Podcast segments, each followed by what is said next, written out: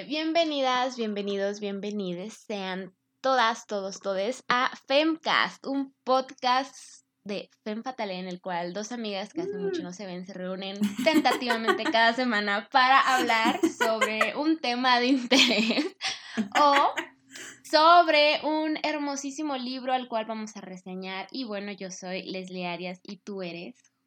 Y yo soy Laura Costa o arroba otra María Bonita. Uy, bueno, ¿cómo has estado, Laura? Hace tanto tiempo que, que no nos veíamos. Este, sí, como más de un mes, ¿no? Lo sentimos mucho. Tengo que, creo que me toca más específicamente a mí decir perdón, gran parte de que no hayamos podido grabar fue por mí y mi vida adulta y la vida. ¿Qué pasa? Entonces, pero ya estamos aquí, disculpen que no les hayamos avisado mucho, pero ya estamos de regreso. Las personas que nos están porque a mí se me tocó y se sintió muy bonito, la neta. Me preguntan de que cuando volvemos a grabar, saludos a, ah, a Isis, a Denise, a Samu, muchas gracias. Este, Besos y abrazos. Aquí estamos, volvimos. Lo, lo, prometido es deuda y aquí estamos. Discúlpenme, pero esperemos que sí sea ya más estable. Eh, si me escucho diferente, extraña o ruidos extraños, es porque estoy descifrando mi nueva situación de vivienda, pero todo va a estar bien. ¿Tú cómo estás, Leslie? Oye, no tengo COVID. Entre una de las cosas que cambió este mes. sorpresa, sorpresa. Exacto, si escuchan mi voz diferente es que tengo COVID, ¿ok? Pero estás bien. Estoy bien, estoy bien. Laura no me está forzando a grabar enferma. Quiero que lo sepa. Acá Leslie conectada con una sonda. No, no, todo, está bien, todo está bajo control todo está bien, si escuchan algo así, es que soy yo. en mi tanque de oxígeno. No, no, todo bien. La verdad es que ya estoy en mis momentos finales de COVID. O sea, ya está muriendo. Si no es que ya murió. La verdad es que ya desde el viernes me sentía bastante bien. Hoy es miércoles. Hoy es miércoles y la verdad ya desde el viernes me sentía bastante bien, me sentía bastante saludable. Pero pues sigo encerrada porque no quiero contagiar a nadie, ¿verdad? Porque hay que ser pues, responsables. Esperemos que nadie se haya contagiado durante todos estos estas semanas, pues. Estoy confirmando que estoy grabando, sí estoy grabando. Pero sí, Laura, muchas cosas han cambiado. También Laura tuvo una hermosa participación pública. Oh my god. ¿Nos quieres platicar de eso, Laura? Pues, Face Reveal. el Face Reveal, el, el, ¿cómo se llama? El Meet, meet Up. este. ¡Ay! Oh, por Dios. No, todo eh, bien. Ok. Eh, hubo un evento en Chihuahua, nuestra ciudad natal, eh, donde iba a haber como un bazar y talleres, música y un espacio de lectura, en donde FEM fue invitado, requerido, entonces ahí hubo un pequeño espacio en donde hablamos, o sorpresa, de libros escritos por autoras, específicamente hablamos como que la semblanza de unas cuantas autoras y un pequeño fragmento de alguna de sus obras. Afortunadamente, Samu, Marcela Samudio, una de las autoras de las que hablamos y de que queremos mucho y que también tuvimos una reseña ya en el podcast, estuvo presente. Entonces, muchas gracias por asistir, muchas gracias a todos los que fueron y muchas gracias a Troqueremos por habernos invitado. Y si alguien más quiere a un par de morras eh, que no saben qué están haciendo con su vida, pero saben de libros saben de literatura de mujeres. Pueden invitarnos a sus eventos. Nosotras encantadas. Animamos baby showers, animamos quinceañeras, hablando del patriarcado y como todo eso horrible. Yay, sí, éxito. Pero sí, muchas gracias a los que fueron y, y por habernos invitado. Sí, Laura, fue un evento muy bello, muy bello, muy bello. fue, bonito, se sintió bonito, la verdad. Ah. Esperamos que si nos vuelven a invitar o alguna otra ocasión de este tipo, también poder llevar, no sé, de qué stickers, eh, a lo mejor para libros. Eh, hubo una pequeña dinámica donde regalamos libros, entonces, bonitas cosas. Para que vean, les súper recontra conviene ir a ver a Fem en vivo. Invitarnos a, hacer cosas en vivo y llevamos, hacemos lo posible por llevar cosas. llevar regalitos, así es. Yes. Y pues sí, Laura, pues este, ¿Estás lista pues para que arruinemos otra cosa con nuestras lecturas? Depende de qué sea cosa. El libro de hoy puede que sí sea un poco arruinador de algo que quizás, quizás te guste. Ay, no, pues ser. Entonces, bueno, Laura, yo quiero iniciar preguntándote, Laura, ¿te consideras una consumidora de productos culturales de Corea? Corea del Sur, claramente. Sí. ¿Sí? Sí. K-dramas, K-pop, todo eso. Cosas para la carita. Ajá. Ok. Y bueno, ¿tú cómo percibes a la sociedad coreana? ¿Cuál es tu opinión al respecto? o sea, la manera en que nos lo muestran, o sea, sí, siento que tiene una cara que es como que súper tecnológico y como que es súper siglo XXI y etcétera pero también por otro lado sé que está este lado no tan lindo, al menos en cuestiones estéticas, en el que sí es muy em, exigente con la belleza tanto de hombres como mujeres, pero creo que específicamente pues, es mucho más marcado en, en, mujeres, como que tienes que ser talla menos cero, menos dos, cara súper blanca, si no tienes una cirugía plástica, eres de las raras que no tienen cirugías plásticas y como ese tipo de cosas, pero al menos creo que es lo que más he logrado percibir, pero sé que vas a decirme que hay muchas otras cosas más que no bueno, pues esa va mi tercera pregunta. ¿Qué elementos crees que tenga en común la cultura de Corea del Sur con la cultura de México, especialmente en cuestión de género? Ok, pues al menos sí veo que justamente toda esta línea de productos como coreanos, pues sí, sí, sí se siente chido de que te llega a tu casita y hace como que todo tu ritual de, de, de, la cara, pero que viene muy ligado con expectativas específicas de belleza, de que tienes que ser blanca y como que la piel súper perfecta y cero arrugas, etcétera, etcétera. Que son uh. cosas que ya hemos hablado anteriormente, que es como que, que te salga una arruga es casi casi un privilegio porque significa que estás creciendo y que estás viva y que es algo que no muchas personas pueden tener. Eh, que igual pues puede ser una opinión debatible. Y al menos en lo que he visto en, en doramas, como que también sí hay un poco de normalización de relaciones tóxicas en algunas cuestiones, en el que el hombre sí puede ser como que dominante y agresivo y fuckboy, ajá, y la mujer tiene que ser como que sumisa y delicada, etcétera. Exacto. Entonces, creo que ese dos tipos de cosas, como que el rol de la mujer dentro de una relación o dentro de una familia que tiene que ser como que acatar órdenes y todo ese tipo de cosas y que a la vez se les pide una gran eh, exigencia de belleza. Pues, o sea, mujeres aquí en Latinoamérica como en Corea, como en Estados Unidos, como en Europa, como en todos lados. Pues Laura, llegaste justo al punto, porque ¿qué tenemos en común? Que en ambos países les va horrible a las mujeres. din, din, din, excelente, no, puede ¿no? Ser. No puedes ser feliz y mujer en ningún país del mundo, al parecer, pero mira, entro en detalles, ¿ok? La cosa es que aparentemente en Corea del Sur no siempre fue así, ¿no? hace muchos años era una sociedad pues más o menos igualitaria, ¿no? Tenían como la religión oficial, entre comillas, al budismo, ¿ok? Pero entonces una dinastía implementó el confucianismo como religión oficial y el confucianismo fue tan el parteaguas en la historia de los géneros en Corea, ¿no? Entonces, Laura, ¿qué es el confusionismo? No, no es la ciencia de la confusión, ¿ok? No es el arte de confundirse. Pues confusionismo viene de Confucio, que fue un tipo de filósofo intelectual, ¿no? De lo que ahora es China, ¿no? que fundó el confucianismo en el año 500, ¿ok? En lo que ahora es China, ¿ok? Pero esta filosofía, no sabría si llamarlo religión exactamente, se extendió por otros países asiáticos como Japón, Corea y bla, bla, bla, ¿ok? Bueno, lo que ahora son Japón y Corea y bla, bla, bla, porque en ese entonces no eran exactamente eso, ¿verdad? Pero, ok. Entonces, ¿qué es lo que busca el confucianismo? El confucianismo busca crear sociedades estables y armoniosas, ¿no? Entonces Confucio veía básicamente a la sociedad como un montón de entidades pequeñas, ¿no? Que son las familias. Las familias son como un tipo de mini estado y muchas familias pues forman una sociedad, ¿no? Entonces es importante que tengamos pues esta estabilidad y esta armonía también en las familias, ¿ok?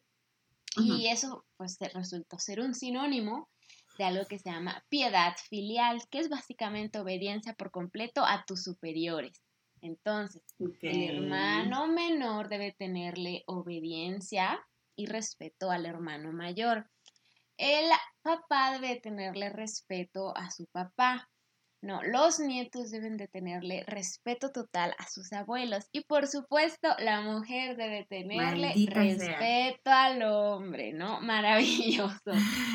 O sea, lo que, bueno, voy a ir más, más tarde, vamos a hablar de eso, pero esta es una de las cosas más sorprendentes de este libro, creo, ¿no? Entonces, por esa época, ay, ups, te perdí, acá estás ya, en que se empezó a implementar, sí. ¿Todo bien? Sí, nomás quería preguntar si sí había dicho el, nombre del libro. ah, todavía no. ah, ok, ok, ok. Sin spoilers. Ok, pero ahí va, ahí va. Si tienes toda la razón, no le he dicho. ok, sigamos. Va. 3, 2, 1. Ok.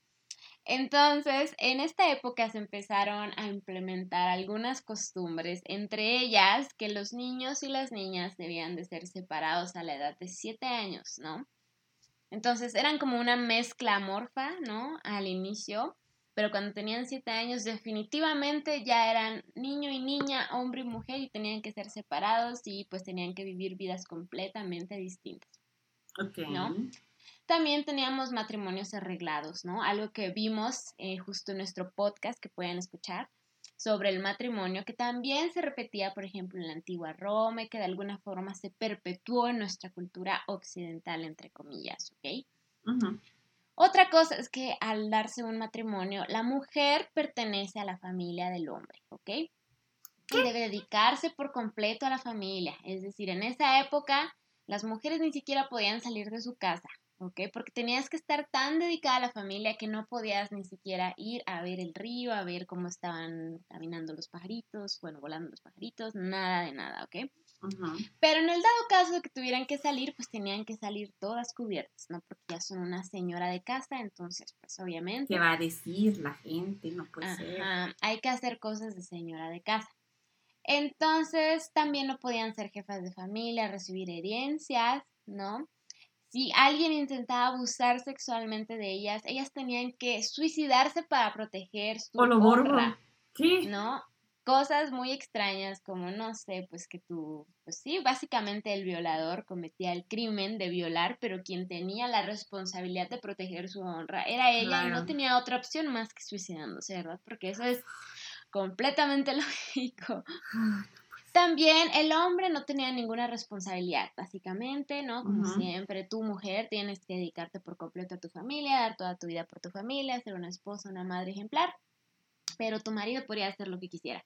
Podía tener concubinas y podía divorciarse de ti, mujer, con algo muy tonto, ¿no? Podían ser razones como que tú eras muy lujuriosa, o sea, si tú le andabas mm. diciendo a tu marido, y amor, vamos a estar solitos y ver Netflix, ¿no?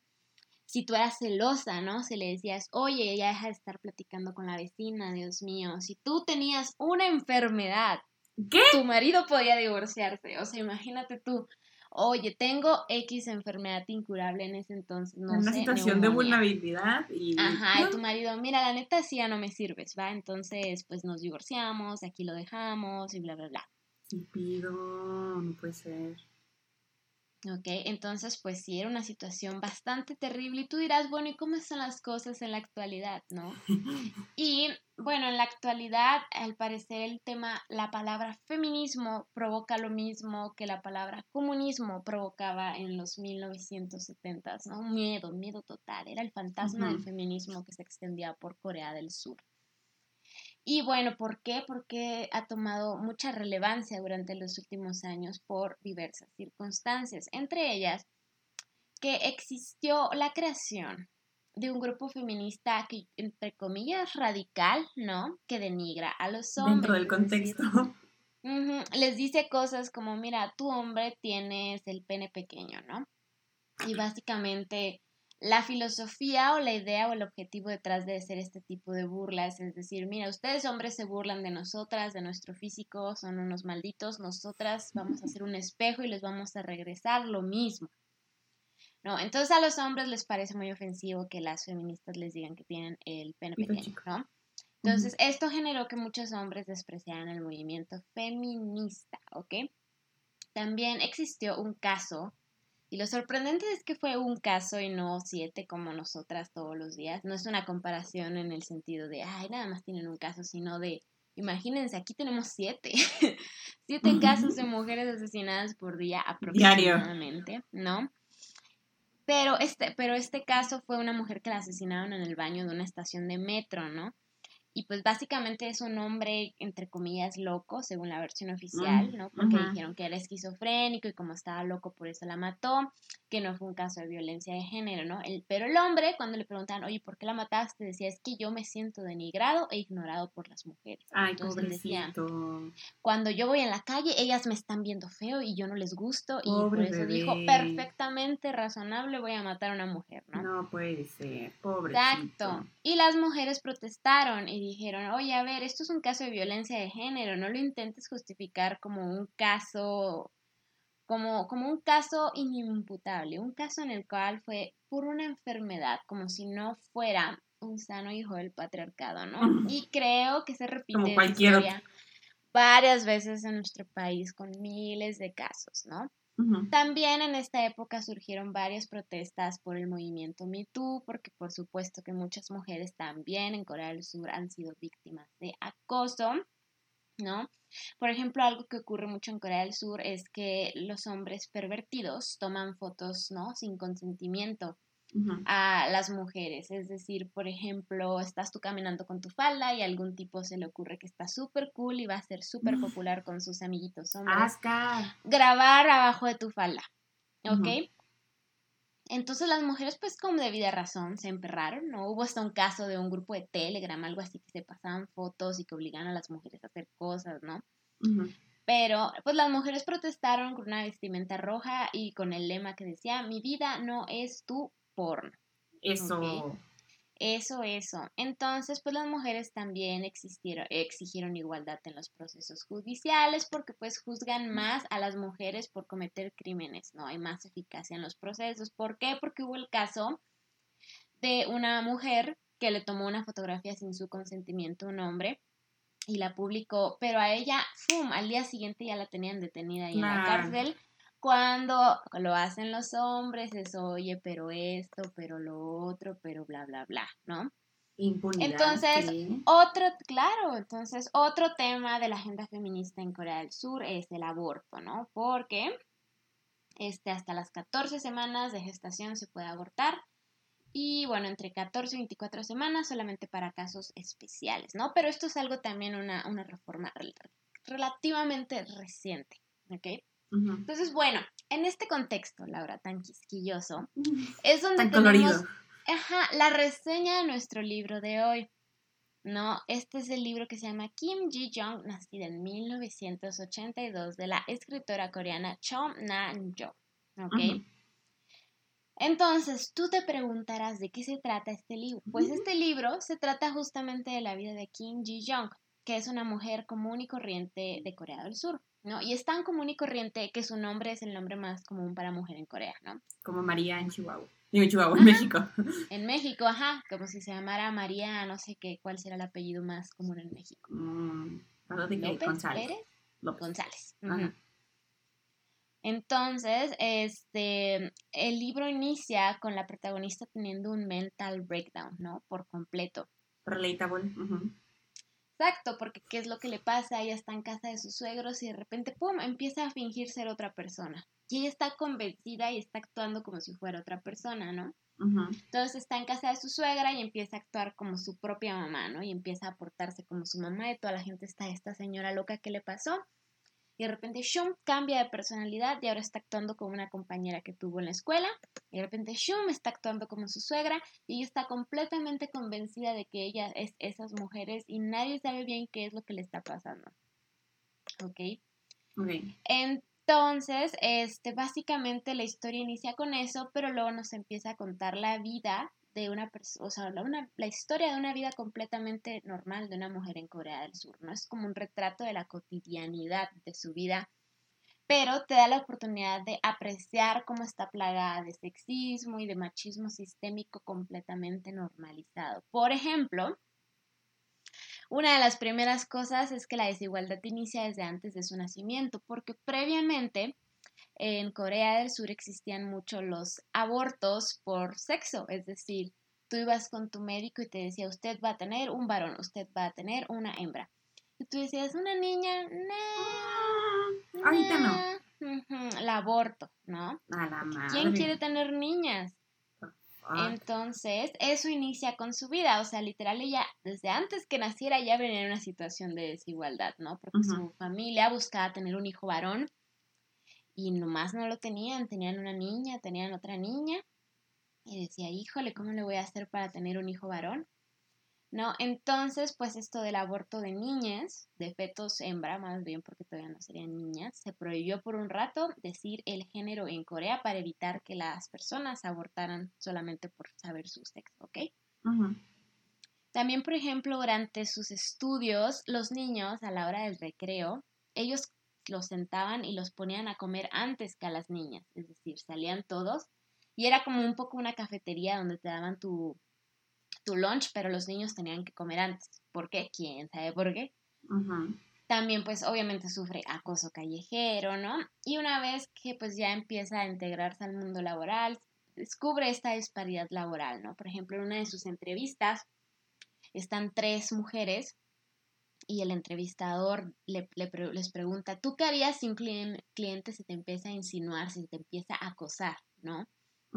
Entonces, cada una da una respuesta muy diferente la una a la otra, pero ninguna de las tres entiende cuál es la respuesta correcta. La respuesta correcta, ¿cuál es? Ignorarlo, aceptarlo, denunciarlo. No, le preguntarían eso a un hombre que está buscando este mismo Exactamente, esa es una de las cuestiones, ¿no?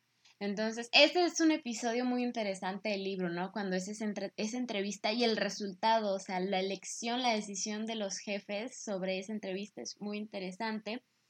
También, pues, vivir con esta situación de que ella se esfuerza más, pero gana mucho menos dinero. Y bueno, después, pues al final, por presión, decide, esto no es un spoiler, esto pasa al inicio. Este, al inicio ya sabes que tiene una hija. Este, pues ella es madre, ¿no? Decide, o la hacen decidir, o algo así eh, a ser madre y pues obviamente va a tener que renunciar porque las condiciones laborales para que ella pueda trabajar y criar son básicamente nulas, ¿no? Y todavía tiene que lidiar como con la crítica y la burla social, especialmente de los hombres, al llamarla madre parásito.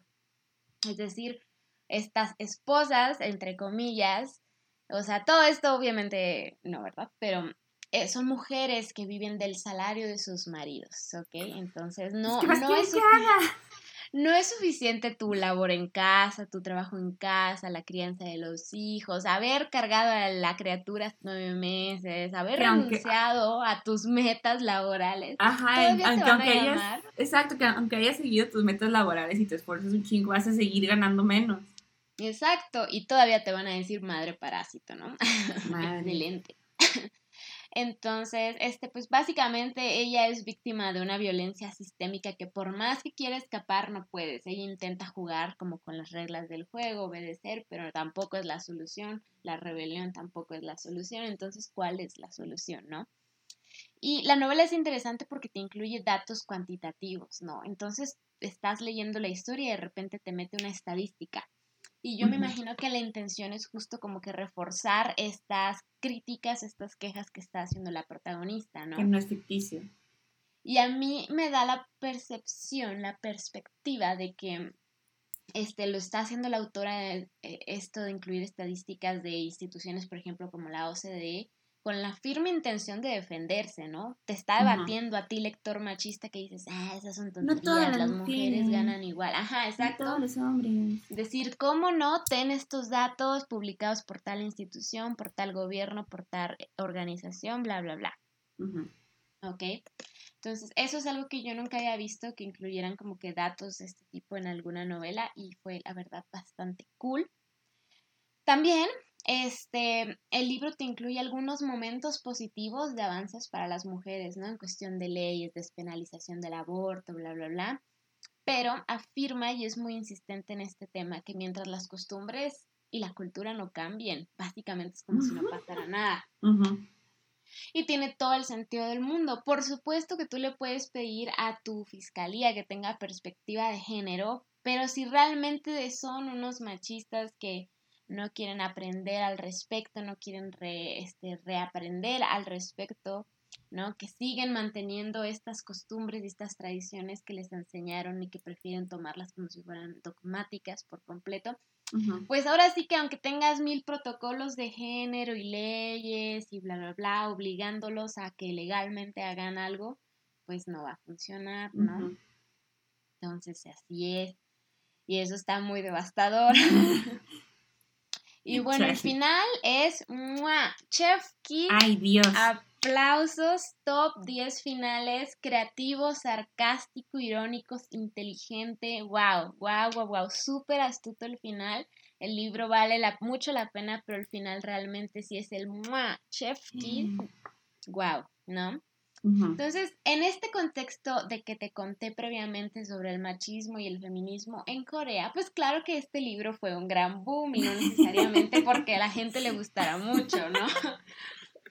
Ay, no. Claro, no, que fue como pues fuego, ¿no? Las mujeres lo empezaron a leer y dijeron, el chile sí es cierto, yo también me siento así, se empezó a extender y lo empezaron a compartir y empezaron... Y los hombres, este, espérame, espérame. Ajá, y los hombres son unas exageradas. Espérame mi piernita. Exacto, exacto, porque, y bueno, los hombres decían que no se identificaban con el libro, porque claro que un libro sobre... Ah. Sí, bueno, mismo problema, ¿no? También les molestó que todos los hombres en la novela fueran unos machitos, porque claro, ellos son diferentes. Claro, Ellos no son machitos en ningún momento. Él ni, sus amigos, nadie. Exactamente, ellos nunca han sido machitos, o sea, por eso no está bien decir que todos los hombres, ¿ok? Y también tuvo tanto éxito que, bueno, se tradució a muchos idiomas, pero también se hizo una película. Oh, shit.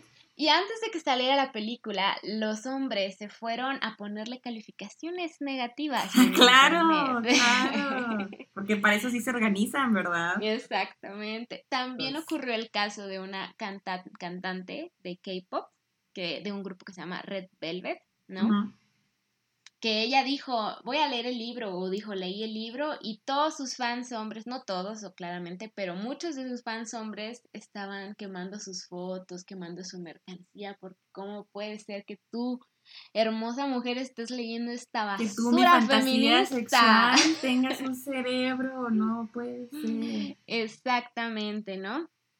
Entonces, bueno, también al libro se le acusó de misandre, ¿no? Y dijeron, no, esto, esto odia a los hombres, esta señora loca odia a los hombres, por eso escribe esto. Se atreve a decir verdad, es que ella, eso es odio, odio hacia el macho. Exacto, exacto, ellos de Dios mío somos la víctima aquí. Entonces, estuve leyendo un poco y algo que salió en unas reseñas de The Guardian, me gustó bastante porque decía que básicamente esta mujer, ¿no? Al inicio tiene como que este mental breakdown y que básicamente eh, ella se rompe para que salga como que la voz de la ira colectiva de muchas mujeres durante muchos años, ¿no? Entonces ella se vuelve de alguna forma como un portavoz de este trauma generacional, de este trauma histórico, de esto que nadie habla. Ella dice, estoy harta. Y su cerebro lo empieza a escupir y lo empieza a escupir y ya no hay forma de mantener de regreso, ¿no? Todo ese, todo ese eh, en la iluminación, ¿no? sobre, sobre esto. Entonces, algo que me gusta mucho del libro es que es una historia universal, a pesar de que Corea del Sur está del otro lado del mundo, que tenemos quizás pocas cosas en común, ¿no? Me sentí profundamente identificada en muchos temas y me dio mucha tristeza ver que un país tan avanzado en su economía, en su tecnología, en su academia, incluso, pues también sigue... Tiene mucho trabajo que hacer. Exactamente, se le está olvidando algo, algo que quizás tenga que ver con el desarrollo, ¿no? Yo no puedo decir que es el desarrollo, pero... Con procurar a la mitad de su población. De su población, ¿no? Igual y es eso, pero bueno, ¿no? Entonces, sí, Laura, otro tema que me llamó un montón la atención es que de inicio o sea, estamos de acuerdo que, que, por ejemplo, nuestra sociedad occidental pues se deriva un poco de lo latino y luego la religión católica, bla, bla, bla, y de alguna forma podemos como que trazar los antecedentes hacia el machismo y la misoginia hacia allá. Pero lo que me sorprende es, con algo tan distinto como lo es el confucianismo, ¿cómo es que a las mujeres las siguen poniendo en la misma posición menor que al hombre? O sea, yo necesito que alguien me explique cómo que todas las sociedades del mundo tuvieron ese razonamiento. ¿Quieres decir que también otra religión interpone los pensamientos sociales de cómo debe tratarse las mujeres? Que cualquier otro sistema de acomodo mental y de estructura mental de creencias tiene que estar ligado a meritar el trabajo de las mujeres. ¿Qué? Eso parece, Laura, parece que no importa en qué país nazcas, no importa en qué región nazcas, si eres mujer, te va a ir mal, ¿ok? Esa es la mm. conclusión de este hay como que gato encerrado. Exactamente, digo, uno, no sé, Laura, entonces este fue Kim Ji-young, nacida en 1982, y es hora de las reflexiones, ¿ok? Momento de reflexión. Entonces, bueno, Laura, ¿cuál es tu opinión sobre este libro, sobre toda esta situación que hemos abordado? Creo que chingas macho. Sí.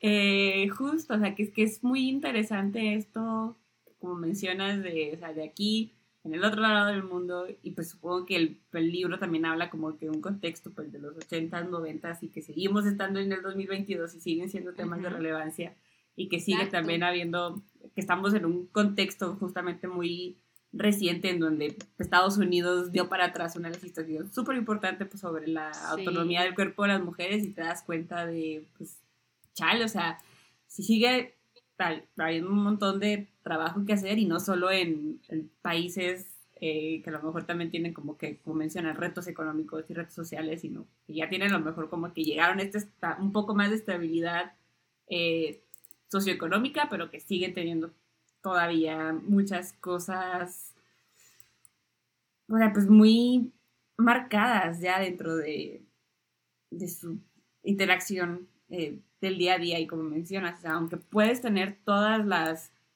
leyes con perspectiva de género y puedes tener eh, un montón de libros este, que te hablan de eso y un montón de papers sacados de tus académicos de tu país hablando de esto, pero si tu misma sociedad sigue siendo machista, horrible, misógina, etcétera, o sea, en tu día a día vas a seguir teniendo que enfrentarte a todo esto y que no, no, estoy diciendo que no sean importantes las legislaciones de ese tipo de leyes y, los trabajos académicos de todo esto, ¿no? Porque sí es muy importante, pero que justamente el trabajo no queda en, ah, ya se promulgó esta ley y, y ya, o sea, es, trabajo de todos los días y tener que estar eh, no solo llevándolo como que a la gran escala de hablar de una constitución, sino de tu interacción de todos los días con tu familia, tu interacción de todos los días con tus amigos, o sea, nos dicen mucho esto de es que no todos los hombres, pero o sea, sí todas las mujeres han sido acosadas, o sea, a lo mejor tú no, pero este, no, no le pones un alto a tu amigo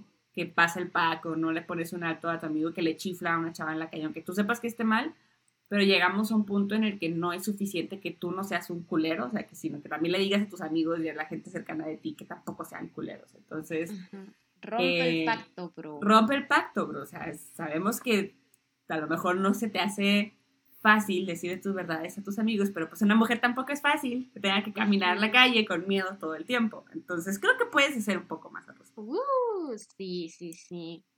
Pues sí, justo, bueno, a mí, a mí sí me pareció un libro muy, muy interesante, tanto por las similitudes, por esta idea de la historia universal de las mujeres, ¿no?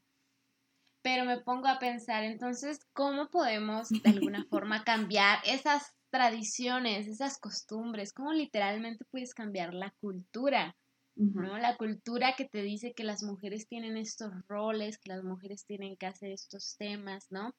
Por lo que estuve investigando, o sea, el tema del feminismo es asociado mucho como de esta forma despectiva, ¿no? Por los hombres, es como, yo es feminista, ¿no?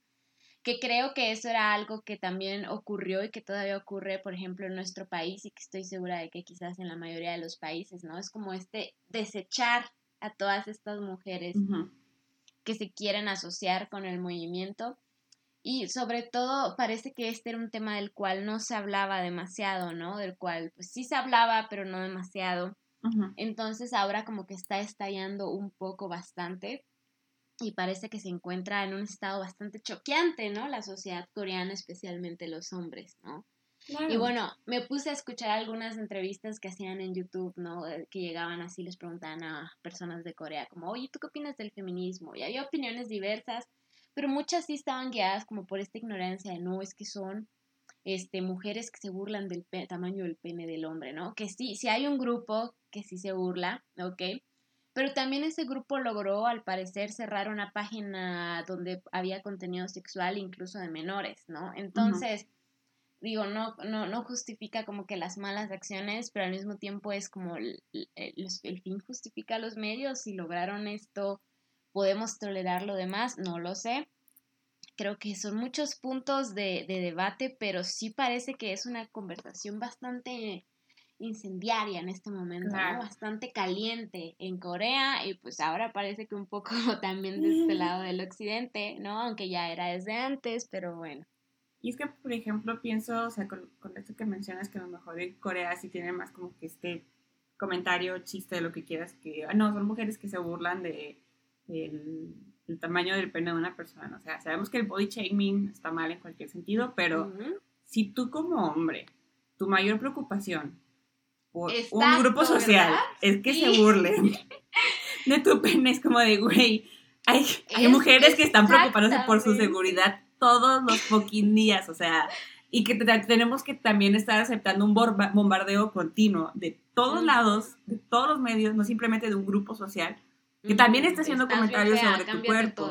Exacto. Exacto, exacto. Entonces, como, dude, prioridades, neta, o sea, y entiendo que, que, el movimiento feminista no es perfecto, entiendo que hay muchas posturas y entiendo que hay muchas ramas con las que incluso yo no estoy de acuerdo, eh, pero que no por eso voy a demeritar todo, o sea, a lo mejor sí no estoy de acuerdo con algo, pero fine, me pongo a investigar, o sea, hago mi jale y no simplemente le digo a las feministas de, no, ustedes tienen que educarme con todo esto y demostrarme que, no son una bola de viejas que solo queman brasieres, como de, no, o sea. Exacto. Y bueno, en relación un poquito de tu lado. Eh, en relación un poco a eso y a lo que mencionabas de como todos estos eh, ¿cómo, ¿cómo, podemos llamarlos? Mm, pues no sé, obligaciones de la belleza, exigencias de la belleza en Corea. Justo una rama del feminismo en Corea tiene algo, un movimiento llamado rompe el corset o queme el corset, algo así que básicamente es eso, como decir, ¿sabes que estoy harta de que me pidas que me levante el párpado con tape y que me pinte el pelo, que tenga los labios no sé cómo, estoy harta y básicamente deciden no usar maquillaje, no arreglarse, entre comillas, ¿no? Y ese es su modo de protesta. Y por ejemplo, estas mujeres han denunciado que ellas experimentan más dificultad para obtener empleo. O sea, ellas van y piden trabajo y dicen, no, la neta estás feita, adiós. ¿No? Y le van a dar prioridad a la mujer que sí cumpla con estos estándares de belleza, ¿no? Pero ellas están pues en su protesta legítima de decir, a ver, deja de estarme exigiendo que me planquee la cara. que te, aparte que, o sea, si ya estás en una situación de desigualdad económica, donde aunque, como mencionabas, aunque trabajes un chingo y que de todas maneras te paguen menos, pues aparte súmale todos los gastos que tienes que hacer como para poder mantener como que esta belleza estética que se necesita, aparte todas las cirugías plásticas que tengo entendido que sí es como que un gran así, o sea, tener cirugías plásticas, o sea, como que algo muy normalizado, pero pues eso también cuesta. Y aparte tengo entendido que la vida en Corea pues no es barata aparte. Entonces, súmale todo esto, es como de, pues no, hay forma de ganar. No, no, y pues justo como lo dijiste, tú como mujer tienes que lidiar con esto, con el acoso, con este feminicidio, por ejemplo, con la desigualdad, con las burlas, con la presión social. Y sí, o sea, los hombres realmente esta denuncia, denuncia les pareció demasiado, ¿no? Para ellos fue misandria, para ellos fue odio a los hombres, para ellos fue todos son iguales, ¿no?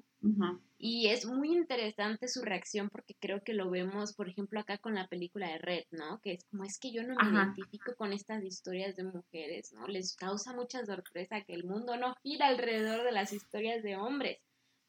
Y por eso creo que este libro es muy importante, muy interesante. La premisa es sencilla en el sentido que es la historia de una vida, o sea, literal, ahorita estoy leyendo otro libro que es más o menos lo mismo, pero eso es justamente lo, lo cool, creo yo, el sentirte tan conectada con la experiencia y con la vida de alguien que nunca conociste. ¿No? Y al final, este, es un poco eso, un poco la rebelión de decir, a ver, ahora escuchen nuestras historias de mujeres y te va a retar, te va a retar a ti como hombre, exactamente, ¿no? Entonces, literal es eso, los está retando a que se cuestionen, ¿no? Porque, pues sí, efectivamente, pues todos los personajes masculinos de una u otra forma, pues muestran machismo, ¿no? Y creo que es algo que pasa en la vida real, ¿no? Yo no he conocido a un solo hombre que pueda llegar totalmente puro y decirme, la neta, yo nunca, yo soy completamente deconstruido, completamente aliado. No, no, no. O sea, incluso en tus momentos más pubertos, algo debiste haber cometido, ¿no? Y es que, o sea, si aprendiste, ajá. ¿Qué, qué, qué? No, no, solo que digo que, o sea, algo debiste haber cometido, si te informaste y cambiaste y, empatizaste, otra cosa es, pero no me puedes venir a decir aquí de yo nunca he hecho nada. Y es que, o sea, incluso también nosotras, si, sigues, si, creces en un sistema patriarcal, machista, o sea, tienes que hacer un trabajo extra adicional para toda esta construcción. Y de todas maneras, yo me sigo sorprendiendo a mí de repente con pensamientos machistas y con pensamientos misóginos. Y es como de, no, no, no, no, ok, reflexiona lo que dijiste. Lo primero que pensé es lo que me enseñaron, lo segundo que pensé es lo que yo me enseñé a mí misma. Poder a quien más confianza le tengas. pero, pero justamente, o sea, que si, todavía nosotras, que sí tan, o sea, no, no, nos quiero poner como que la, la estrellita feminista ni nada, pero que sí, pues, tenemos como que ya menos una costumbre de, de, leer un poco más libros sobre mujeres, como que sí buscar de manera activa ese tipo de, de cosas que no se nos dan tan, tan, como en lo mainstream. Nosotros todavía tenemos mucho jale por hacer y nosotros todavía te, te sorprende que tengas micromachismos y, o, o, que, o, que, te rías de un chiste machista, este, etcétera. Entonces, este, pues sí, y, vienen más que nada no porque yo quiera ser machista, obviamente, no, sino porque simplemente la sociedad en la que crecí, lo que me enseñaron todos los días y lo que tengo que vivir todos los días, entonces obviamente este contexto social en el que vivo pues me va a afectar en lo como pienso. Exacto, exacto. Y bueno, pues al final es, pues sí, es este libro incómodo, ¿no? Para, para los hombres, pero al mismo tiempo y catártico quizás hasta cierto punto para las mujeres, que alguien diga, mira, yo voy a decir lo que tú estás pensando y lo que tu amiga está pensando y lo que todas estamos pensando y vamos a entender que todas estamos juntas en esto. Y es que justamente nomás, la, o sea, la, la, autora simplemente está diciendo su experiencia y además lo está como back it up con datos, o sea, no se lo está inventando. Exacto, exacto. No, está exagerando. No. es, o sea, a lo mejor puede ser de que, pues, fine, es su opinión personal y pues cada quien tiene su opinión, etcétera, pero sigue siendo un testimonio súper válido y que con, la respuesta que ha tenido el libro, pues podemos ver que no es la única y que justamente ella también hizo su jale aparte de ponerte los datos duros y los datos fríos de lo que estás viendo ahí y que si ya con eso no, neta, no puedes hacer ningún esfuerzo por querer este, simpatizar, empatizar. Entonces el problema es tuyo. O sea, obviamente, así como, como el ejemplo que mencionabas de red, de, oh, es que no me puedo este, sentir este, identificado con una morrita de la secundaria. Sí, güey, pero sí con un pez que está perdiendo a su, a que perdió a su hijo y que tú ni siquiera Ajá, y que tú ni siquiera pagas la, la manutención. Con ese güey, con ese pescado, sí te puedes sentir identificado, ¿verdad? O sea, tantita empatía nunca mató a nadie, literalmente. Tantita empatía nunca mató a nadie. Entonces, si, si, si el problema, si a ti se te hace mucho trabajo todo esto, no es un problema del medio que estás consumiendo, es un problema tuyo que no quieres digerirlo de la manera en que a nosotras mujeres nos han enseñado que tenemos que hacer todos los días. Exacto, exacto. Es que simplemente. Ya, ya me eso. ya. Ya, ves que terminas pelea, eh, terminé bien enfadada, o sea. Qué buena forma de regresar. ¿Verdad? Con una discusión muy intensa. Mañana vas a estar peleando con cada hombre que veas. Te lo juro, yo, hombre que se me queda viendo en la calle, ya van a dos a los cuales les busco pleito. Le digo, ¿qué me estás viendo? Sí, que buenos días, Laura. Buenos días cuando las mujeres seamos Sí. Sí, sí, estoy en, en, ese mood bastante molesta, ¿verdad? Bastante enojada, ¿verdad? Con, con, el patriarcado, pero bueno. Este, exactamente, ¿no? Es eso, es lo que te decía, el mundo no va a girar sobre los hombres, no tiene por qué, ¿ok? Hay más géneros, sorpresa, tienen historias, tienen vidas y no te cuesta nada escucharlas, ¿cómo la ves? Papi, tú puedes, yo sé que tú puedes. Si, si puedes ver la versión extendida del Señor de los Anillos y mamá esa historia donde te salen puros hombres, también puedes leer un libro de cuánto... Y aparte está cortito el libro, ¿no? Está muy cortito, dice tanto en tan pocas palabras. Puedes leerte un libro de menos de 200 páginas. Exactamente, entonces Ay, no, sí terminas muy enojada, pero para mí también significó como una tranquilidad de decir, no, es que no soy solo yo, o sea, también es el sistema el que me está manteniendo en este estado de constante estrés y decepción y pánico. sí, sí, sí. Entonces, sí, cuando viva más, este, ay, bueno, ya no puedo decir nada más, pero el caso es cuando este, experimente una de las experiencias que, que experimenta nuestra protagonista, voy a decir, ah, no soy la única, qué afortunado, no soy la culpable de que me digan esto, de que me hagan lo otro, al contrario, no es mi culpa, es culpa de un horrible sistema llamado patriarcado, ¿verdad? Pero, que también, ojo, ahí, o sea, no hay que caer en nada más, ah, pues el sistema, es problema del sistema, ya yo no hago nada, no, no, no, o sea, al contrario, hay que seguir jalando y hay que seguir fregando y hay que seguir intentando educar un poco, pero que tampoco se vuelva pues la, nuestra tarea y nuestro trabajo, porque ya las mujeres hemos trabajado mucho para, los hombres, entonces, este, sí, o sea, caer como que en ese balance de, ok, sé que es un problema que es muchísimo más grande que yo, pero que eso no me, no me quita un poco de la responsabilidad y yo también puedo poner mi granito de arena pero de manera consciente y sí. Sí, sí, exacto. O sea, al final te habla de los problemas que hay. Eh, creo que también este, la, historia de la protagonista, eh, o sea, te habla de cómo play nice, ¿no? Siendo la good girl, siendo la cool girl. No, pues tampoco, no es que ella siempre lo sea ni nada, pero tampoco te está, o sea, tampoco te lleva a nada, ¿no? Simplemente se replican como que todas estas cosas. Y es retador, creo, es retador como mujer decirte, me voy a salir de este rol que me han enseñado que debo de cumplir durante toda mi vida para poder este, buscar un mejor futuro para las futuras mujeres, ¿no? Para mis hijas, para mis sobrinas, para cualquier niña en general. ¿No? Entonces sí debe de ser muy difícil, ¿no? En una sociedad como un poco, pues quizás no, no, es que tradicional no es la palabra, pero pues con estos valores como tan arraigados, ¿no?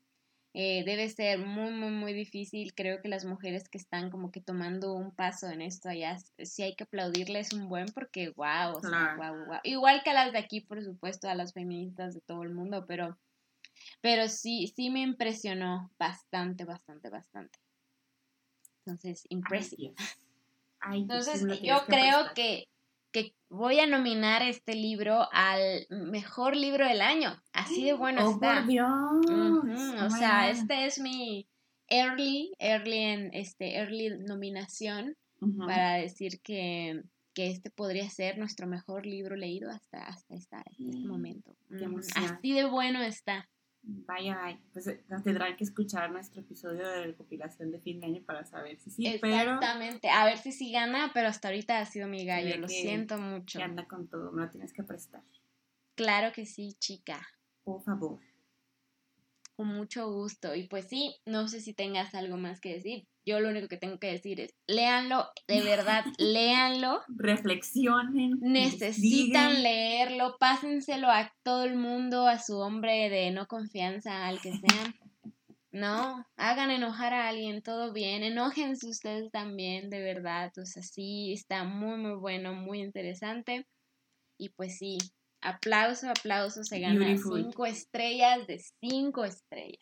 Uf, qué gran, gran manera de, retomar el podcast. Me gusta. Sí, trajimos un muy, muy buen libro. Con todo.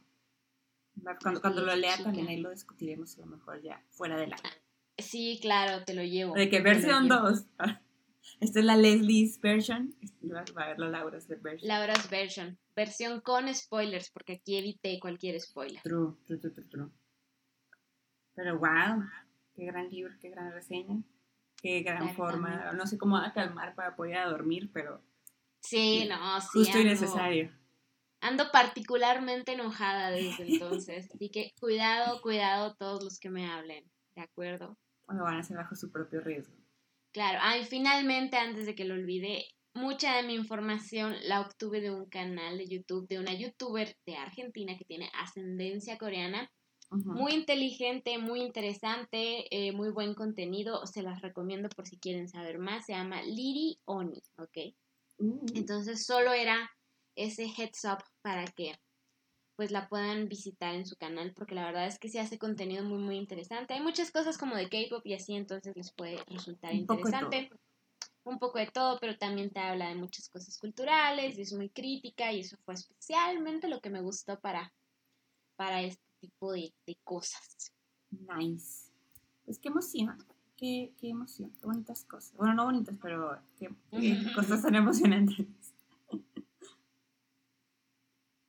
Salud. Estaba tomándome un té, lo siento. Para calmarnos, para poder dormir. Ay, no sé si pueda. Estoy más enojada cada vez. Pero sí, pues eso fue Kim Ji-young, nacida en 1982. Pues guau, muchas gracias por traerlo a la mesa de discusión de. Eh, corazoncito coreano. Así es, Laura. Entonces, bueno, no sé si gustas que pasemos a nuestras recomendaciones, no semanales, quizás ahora son mensuales. ya van a ser semanales, creo. Sí, ahora ya, ya, ya voy a volver a ser semanales, lo, prometo, lo voy a intentar. Eh, sí, pues tengo un, que recomendar un podcast que la verdad nada más he escuchado dos episodios, pero ya con eso tengo ganas de escuchar todos los demás, que se llama Más allá del rosa, eh, de Jessica Igual creo que busquen del rosa sale, es una chava que yo ya la había visto bastante como que en, Reels y TikToks y así, la empecé a seguir a redes y me di cuenta que tiene un podcast y que por ahí...